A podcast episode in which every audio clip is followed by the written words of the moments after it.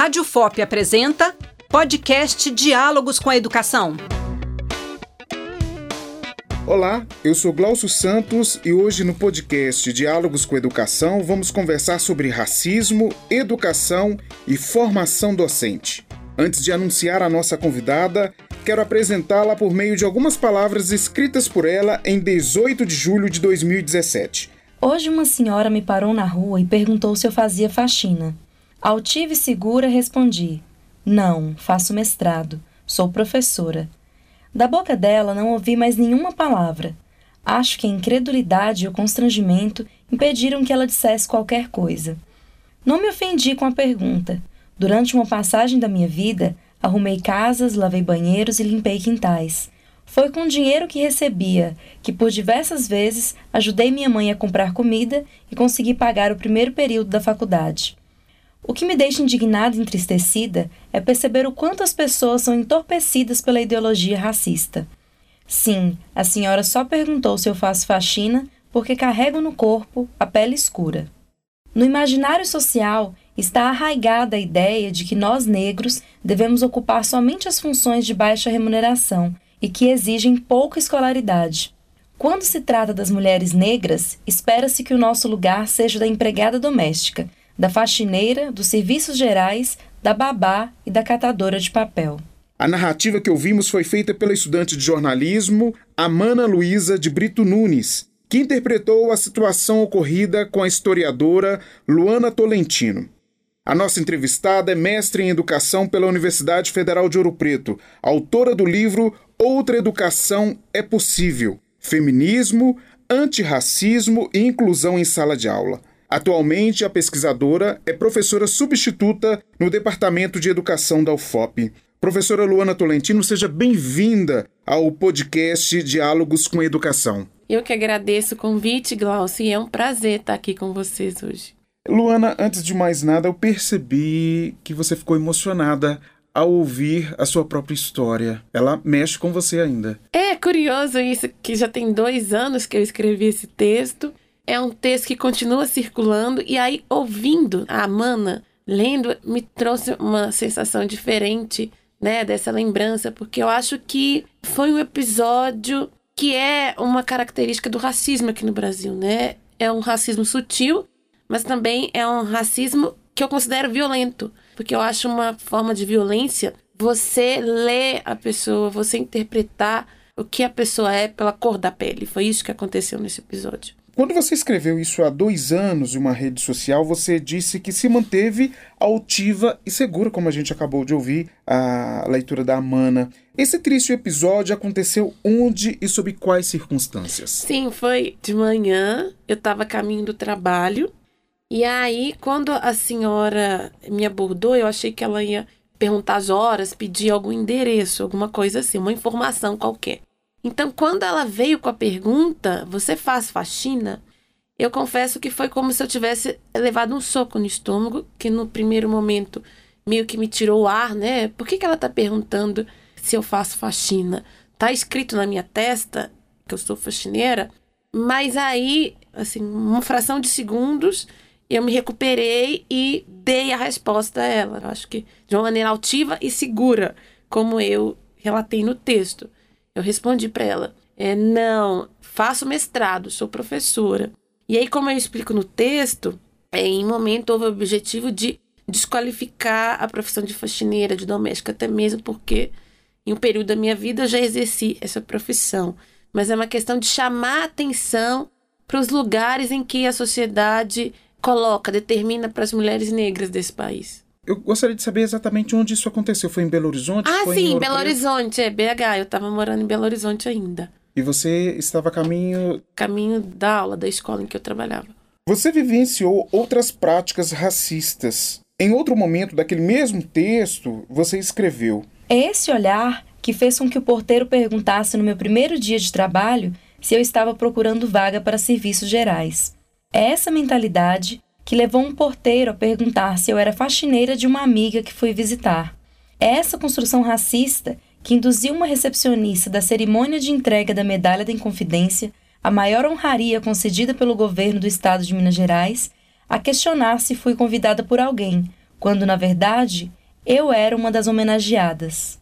Professora Luana, mesmo depois de alguns avanços com a Lei 10.639 de 2003, que no campo da educação obriga o ensino da história e da cultura afro-brasileira, por que, que esse tipo de situação, na sua visão, ainda faz parte do cotidiano é, social brasileiro? Porque mudar a mentalidade é muito difícil. A sociedade brasileira, infelizmente, é entorpecida, embriagada pela ideologia racista.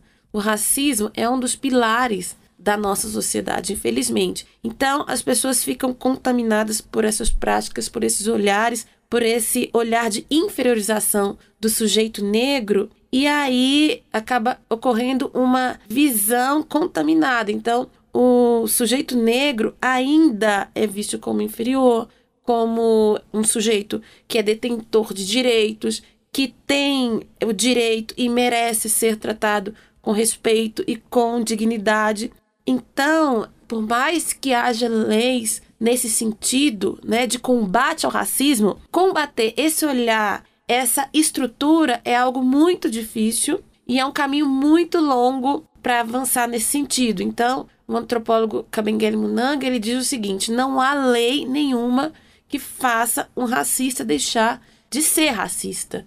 Então, para transformar esse imaginário social que foi construído em relação aos negros e negras, imaginário secular, nós temos que pensar que somos um país que por quase 400 anos nós vivemos sob o signo da escravidão. Então, desconstruir esse fantasma, essa mácula do racismo, um caminho muito longo, muito difícil. Mas eu ainda acredito que temos que diariamente estar imbuídos nesse processo de desconstrução. Essa situação do porteiro aconteceu depois da abordagem dessa senhora? E qual foi o contexto também? Foi antes. E é algo que, como eu escrevo no texto também, não importa que caminhos a vida vai me levar. Hoje eu estou na condição de professora de uma universidade federal, que é uma posição de prestígio social. Mas antes de ser professora universitária, eu sou negra. E é pela cor da pele que a sociedade me enxerga, me lê. Então, assim como o porteiro, ao chegar num prédio, teve a expectativa de que eu era a faxineira, que eu era doméstica, eu tenho vivenciado algumas experiências aqui na UFOP que perpassam por esse olhar também. Então, por exemplo, quando eu chego para pegar algum material, sempre tem algum técnico, algum funcionário que pergunta para quem que é o material porque ele não consegue me ver, me enxergar como professora da universidade. Já teve ocasiões em que. No eu... máximo, talvez estudante? Sim, já teve ocasiões em que eu chego no horário marcado pelo motorista e o motorista me vê chegando, né? Ele continua parado.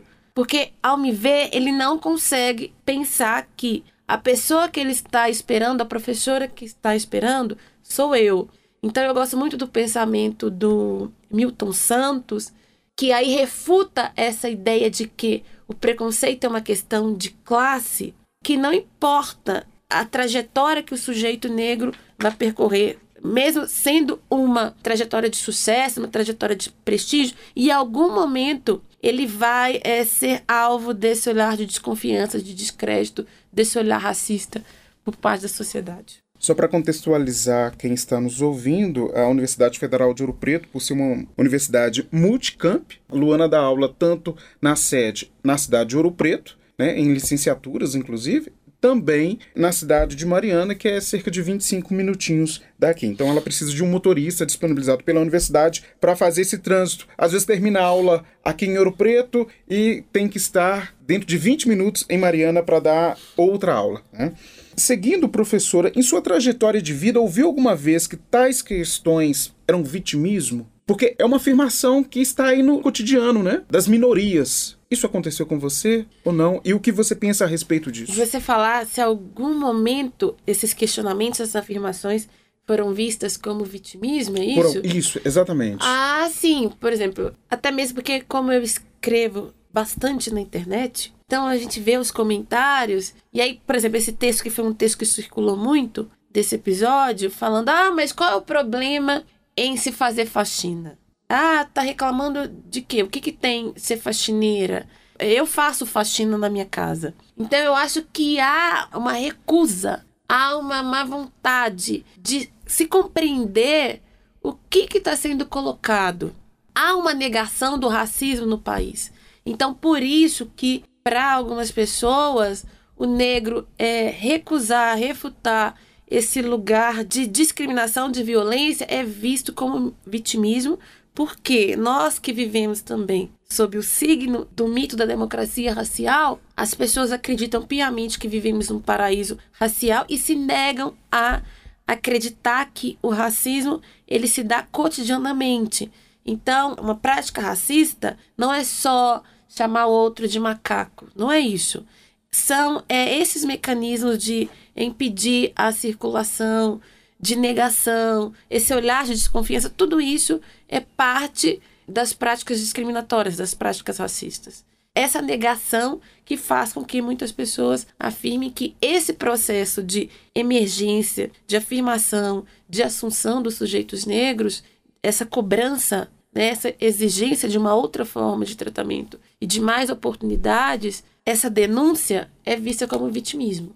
Professora, essa discussão também ela está na seara da democracia racial, do mito da democracia racial que está enraizado, né? Aí há muito tempo e que há um processo de desconstrução pelos movimentos sociais, os movimentos negros, mas também existe aí uma tentativa de estabelecer o racismo reverso.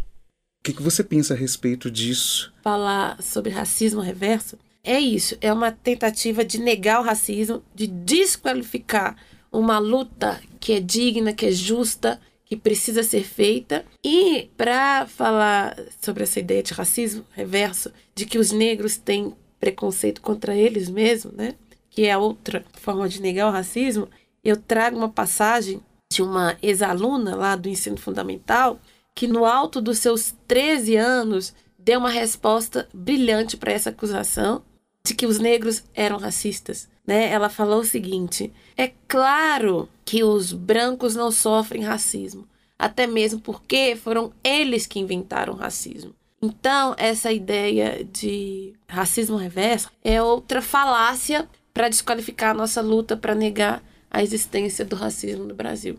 Professora Luana, é, agora eu gostaria de conversar sobre um outro trecho do seu texto, quando você cita Angela Davis. Citando as suas palavras, com a interpretação da Amana Luísa de Brito Nunes. Angela Davis nos encoraja a concentrar todos os nossos esforços no combate ao racismo institucional. É o racismo institucional que cria mecanismos para a construção de imagens que nos depreciam e inferiorizam.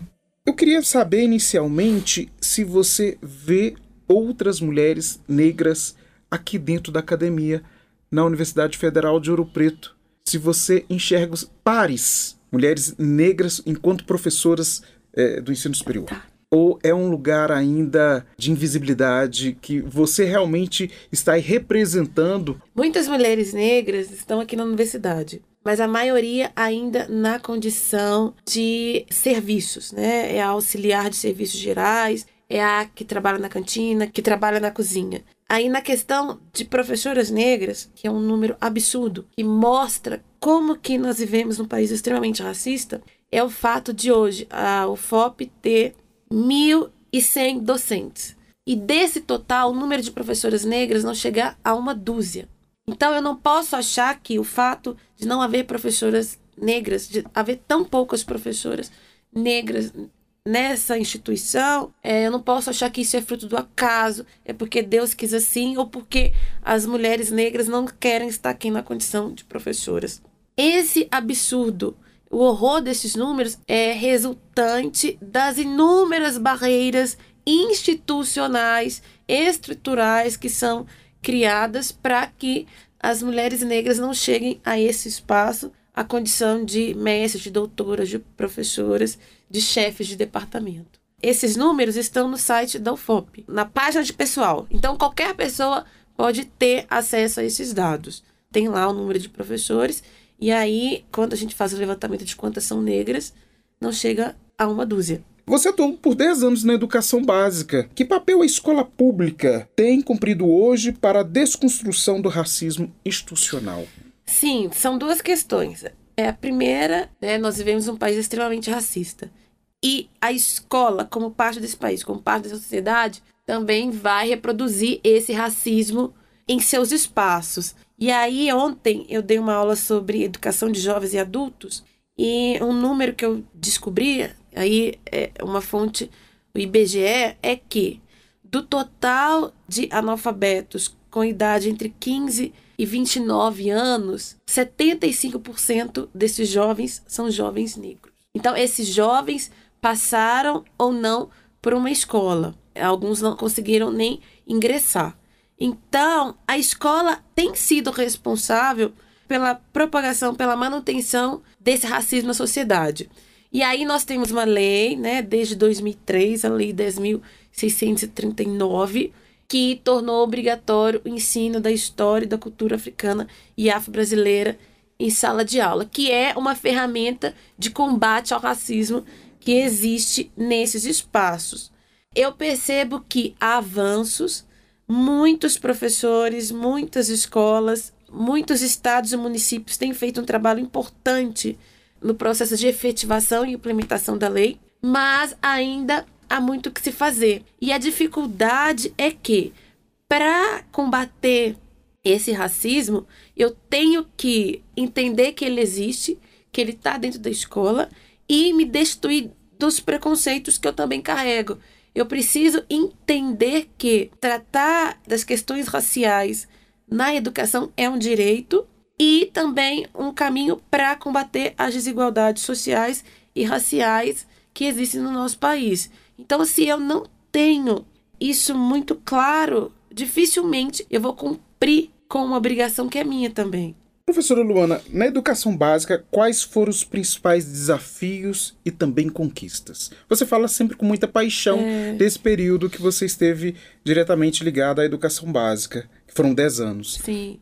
Desafio é esse lugar que a educação ocupa no país, né? E aí a desvalorização dos professores, uma estrutura bastante precária, o olhar que se tem em relação aos estudantes também, que eu acho que é desafiador para mim, que sempre entendi que era preciso repensar, refletir, mudar. Então, esses os maiores desafios. E as maiores conquistas, eu acho que é ter conseguido avançar nessa minha proposta, nesse meu desejo de pensar uma outra educação, nessa minha crença de que outra educação é possível. E essa, e quando eu falo dessa outra educação é possível, é no sentido de pensar uma educação que é pautada no sujeito, nas individualidades, nas subjetividades, nas pluralidades, nas trajetórias desses sujeitos. Então, a minha felicidade é o meu orgulho de ter essa minha trajetória de 10 anos quando eu interrompi, agora em março, para poder vir para a universidade, ter deixado a educação básica, a escola, muito feliz, contente, orgulhosa, é, feliz por ser professora. Tem uma conquista específica? Alguma trajetória de algum aluno? Ah, sim. É ver um empoderamento, elevação da autoestima, muitos alunos se posicionando, adquirindo uma consciência crítica, exigindo direitos, é, se reconhecendo como cidadãos. Então, assim, vendo alunos se apropriar do saber, indo para a universidade, enfim, trilhando caminhos que talvez quando eu cheguei ali, para eles eram inimagináveis. Você falou Outra Educação é Possível. Sim. É o nome do seu livro, é. do seu primeiro livro. Sim. Não é isso? Antes da gente adentrar a questão do livro, eu gostaria de saber se você poderia falar um pouquinho de um exemplo, é, naturalmente sem citar o nome do estudante e da escola, sobre uma situação que você vivenciou de um aluno que dormia em determinado lugar perto da escola ou na escola. E aí eu já queria entrar a partir dessa situação dentro da discussão sobre essa educação que é possível. Ah, sim. Eu sempre trabalhei em regiões de alta vulnerabilidade social. E aí talvez por isso que eu defenda tanto essa educação pautada no sujeito, porque eu preciso pensar quais as demandas, o que aquele aluno já sabe, qual que é a trajetória de vida. Eu não posso pensar antes o conteúdo sem pensar nas necessidades, nas especificidades daquele aluno, daquela turma. E aí, nessa minha caminhada, eu vi muita pobreza, muita miséria, eu vi muita violência, muita desesperança, vi muito descaso. Você está falando especificamente de Ouro Preto ou de Belo Horizonte? Não, da minha trajetória nas... de educação básica. E aí eu tive essa experiência de um aluno que sofreu vários processos de exclusão, de abandono, e a coisa chegou num ponto de que ele passou a dormir na quadra da escola, porque não tinha um teto, não tinha uma casa. E ao chegar lá no conselho de classe, os meus colegas decidiram que esse aluno seria reprovado, esse aluno que não tinha um teto para morar. E eu, é claro, me posicionei de uma maneira dura até, falando como que eu poderia reprovar, como a escola poderia reprovar um aluno que não tinha o que comer, não tinha onde dormir, não tinha qualquer rede de apoio para ampará-lo. Então, eu percebo uma dificuldade muito grande por parte de alguns profissionais de entender que nós estamos lidando com sujeitos, com vidas. É, eu não estou lidando com número, com a máquina, com o computador. É uma pessoa. É uma pessoa que merece respeito, merece consideração, merece ser visto como igual. E para ter uma trajetória dita de sucesso na escola, ele precisa de ser reconhecido, de ter acesso aos mecanismos básicos de que a gente espera que o cidadão tenha. Então, uma avaliação, uma prova, não pode ser mais importante do que as condições experimentadas por aqueles sujeitos. É uma questão de refletir que escola é essa, que o objetivo é sua nota, é só provar. Eu preciso pensar no sujeito, no contexto social que ele está inserido, para que eu não seja um instrumento de reprodução de opressão, de violências e de manutenção de desigualdades. É, o que te motivou a escrever? O que foi o objeto, o motivo de inspiração para escrever Outra Educação é Possível? Tanto o desejo de ser professora quanto ser escritora veio de uma maneira muito precoce. Então, quando eu era criança, eu já tinha em mente o que eu queria. Eu queria ser professora e queria escrever. Então, escrever esse livro foi a realização de um sonho de uma vida inteira. E eu percebi que poderia ter algum valor compartilhar essas minhas experiências em sala de aula, em escolas públicas periféricas. Porque, primeiro, que nós estamos num momento em que todo mundo fala de educação. Mas os professores, os educadores, dificilmente é, são ouvidos. E outra questão é que eu ficava animada com a ideia de escrever algo a partir da sala de aula e não mais um livro teórico, estritamente teórico. Não que eu, no meu trabalho, eu não traga teoria, eu não é, ressalte a importância da teoria, porque a teoria ilumina as nossas práticas. Mas eu achava importante ter um livro sobre prática em sala de aula, né? Sobre alguém que está ali no chão de fábrica, no piso da, da escola, porque isso é algo incomum é, ainda, né, nas referências bibliográficas na, na literatura sobre educação. Dificilmente um professor que está na sala de aula tem a oportunidade de registrar em livro as experiências. Então eu acho que talvez esse seja a contribuição maior do livro, é de pensar relatos de experiências de escola, de escola pública, sobretudo. Porque quando eu vou falar das minhas experiências, geralmente as pessoas indagam se eu estou falando de uma escola pública, se não é uma escola particular, ou se é uma escola diferente, uma escola, é um projeto diferenciado, assim, como uma escola da ponte, algo nesse sentido. Mas não, é uma escola pública, são escolas públicas como essas que a gente conhece, que a gente ouve falar. É um livro, então, sobre relatos de experiências sobre esses 10 anos de atuação enquanto profissional na educação básica pública. Exatamente, exatamente. No campo da pesquisa, professora Luana, quem são os estudiosos que você admira? Ou pelo menos os principais, sim, né? Sim, a primeira de principais. todas, a primeira de todas, e eu brinco, que é a minha guia espiritual, é a Bell Hooks, que é uma intelectual negra norte-americana que eu me inspiro muito nela, nessa ideia de a educação focada no sujeito, a educação pelo afeto, a sala de aula como uma comunidade de aprendizagem entusiasmada, onde todos são convidados a participar, em que a voz da professora, do professor não é a voz única, em que as trajetórias de vida são levadas em consideração. E, claro, Paulo Freire, né? Eu acho que mais do que nunca, eu acho que professores, educadores deveriam fazer um esforço para mergulhar na obra de Paulo Freire, patrono da educação desse país, para nos ajudar a construir essa outra educação que eu acho que é possível. Embora esteja havendo um movimento aí nos últimos anos para tirar dele o título de patrono. Sim. Por outro lado, ele não estudou em Harvard, mas Harvard estuda Exatamente. Tal a importância dele para a educação brasileira e também para a discussão e problematização da educação bancária, que ainda ela tem raízes na nossa atualidade. Né? Sim, essa educação focada só no conteúdo, como se os alunos tivessem uma cabeça vazia que não tem nada lá dentro e eu tivesse a missão de colocar algo dentro daquelas cabecinhas, né? Mas o que o Paulo Freire traz justamente o contrário. É uma educação que leve em consideração o contexto, a vida e os saberes que os alunos trazem de casa. Professora, e fora desta área, né, fora da academia, quais as lideranças você se espelha? Ai, tem uma mulher nesse país que eu admiro, que me emociona profundamente toda vez que eu ouço ela falar. Essa mulher é Benedita da Silva.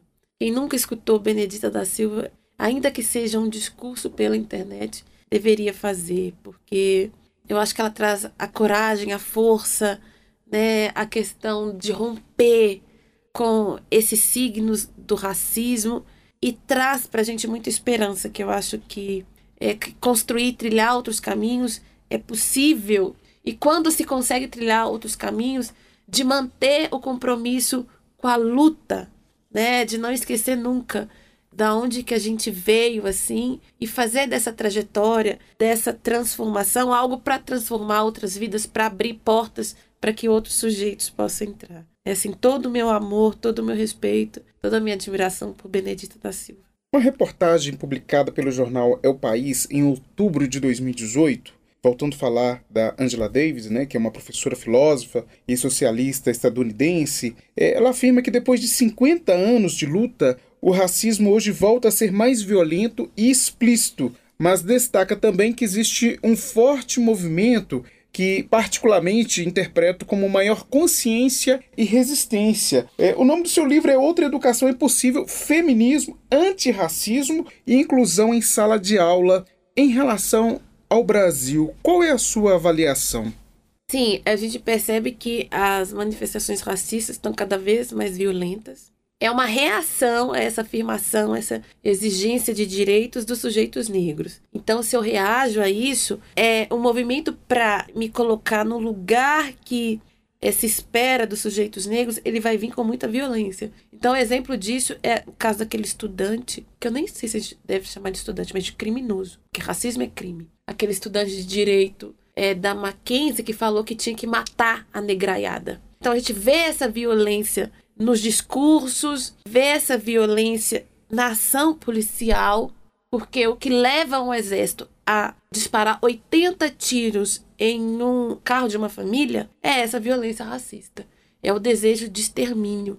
De, de uma família negra, De né? uma família negra. De calar. O que leva criminosa a disparar quatro tiros na cabeça de uma vereadora, de uma mulher negra como Marielle Franco, é também essa violência racista. E uma coisa que é, me deixa, nesse caso particular, assim, indignada de perceber que a Marielle ela não teve nem a oportunidade de ser ameaçada. Já chegaram e já mataram.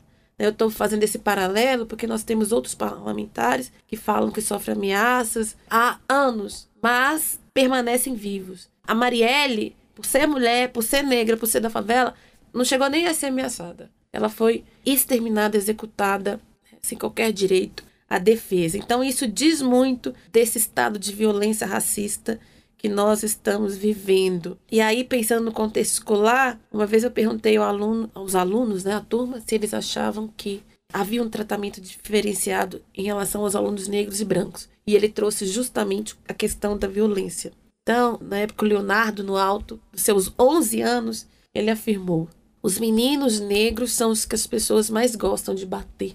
A gente está vivendo um processo de muita violência mesmo contra os negros. Mas também nós não vamos retroceder. Nós não vamos voltar atrás. Nós não vamos nos calar mais diante dessa barbárie que esse país pratica contra nós. Professora Luana, nós estamos caminhando para o final do nosso podcast Diálogos com Educação. Eu tenho duas perguntas para a gente finalizar. Como tem sido a sua experiência na sala de aula no ensino superior? Eu sempre falei que a sala de aula é um espaço que me fascina, encanta e emociona. E eu achava que esses sentimentos eram uma coisa particular da educação básica. E eu fico muito feliz de chegar aqui no ensino superior e perceber que as salas de aula na UFOP também têm sido espaços que me encantam, que me fascinam, que emocionam. Não há riqueza maior para mim do que ver um aluno produzindo conhecimento, se posicionando, aprendendo. Eu acho que só quem é professor que sabe o que é ver um estudante aprendendo, enriquecendo aquilo que ele já sabe. Mas uma coisa que eu percebo também, e aí a Bell Hooks, ela traz isso muitas vezes para uma parcela, e é uma minoria, isso precisa ser dito, de uma desconfiança. A Bell Hooks fala que professoras negras, quando chegam no ensino superior, elas são vistas como desconfiança. Então, às vezes, eu vejo por parte de alguns uma desconfiança em relação ao meu trabalho, como se eu não soubesse o que eu estou fazendo, como se eu não tivesse condições de ministrar uma aula. Mas essa questão faz parte do pacote que é ser negro nesse país. Então, eu espero, né, que um dia outras professoras que adentraram esse espaço, outras professoras negras, não tenham essa experiência, mas ainda é uma realidade. Uma certa desconfiança em relação ao meu trabalho, ao nosso trabalho, até mesmo porque é um espaço que não foi pensado para as mulheres negras para estarem aqui na condição de professoras, de pesquisadoras, de pensadoras. Eu peço para todos os entrevistados apresentar algumas sugestões de livro naturalmente, de leitura. Naturalmente, outra educação é possível, feminismo, antirracismo e inclusão em sala de aula é uma dica de leitura. Você tem alguma outra sugestão? E, claro, naturalmente, você vai indicá-la para que professores e professoras possam apreciar também a sua escrita e a sua produção. É, mas você tem alguma indicação sobre filme ou alguma outra obra que dialogue com a nossa discussão, com a nossa reflexão aqui hoje? Eu não queria sair daqui sem indicar um livro também. Então pode ser um livro e um documentário. É o livro. Ai, dois livros, por favor. Deixa Vamos lá. Tá. Então, o livro é Ensinando a Transgredir Educação como Prática da Liberdade, da Bell Hooks. E que eu acabei de ler, que eu estou completamente apaixonada, fascinada, é Professora Cintia Não, do Paulo Freire. Estou alucinada com esse livro. E agora um documentário para pensar educação, para pensar justamente que outra educação é possível. Nunca me sonharam, do Cacau Roder. É um documentário todo mundo, educador ou não, deveria ver para pensar o que tem sido a educação do nosso país e como que a gente pode transformar.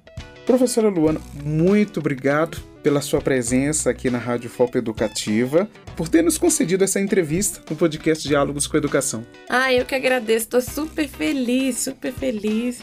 É sempre uma honra para mim ser lembrada e as pessoas acharem que eu posso contribuir com a minha experiência, com a minha trajetória de vida, com a minha formação nesse exercício de aprender e de ensinar. Eu que agradeço. Com produção de Gabriela Moraes e Glaucio Santos, o podcast Diálogos com Educação fica por aqui. E se você curtiu o episódio de hoje, confira outras produções no site radio.fop.br ou acesse as redes sociais no Facebook Rádio Fop e no Instagram Rádio UFOP. Podcast Diálogos com a Educação. Direção e produção: Glaucio Santos. Trabalhos técnicos: Cimei Golderim.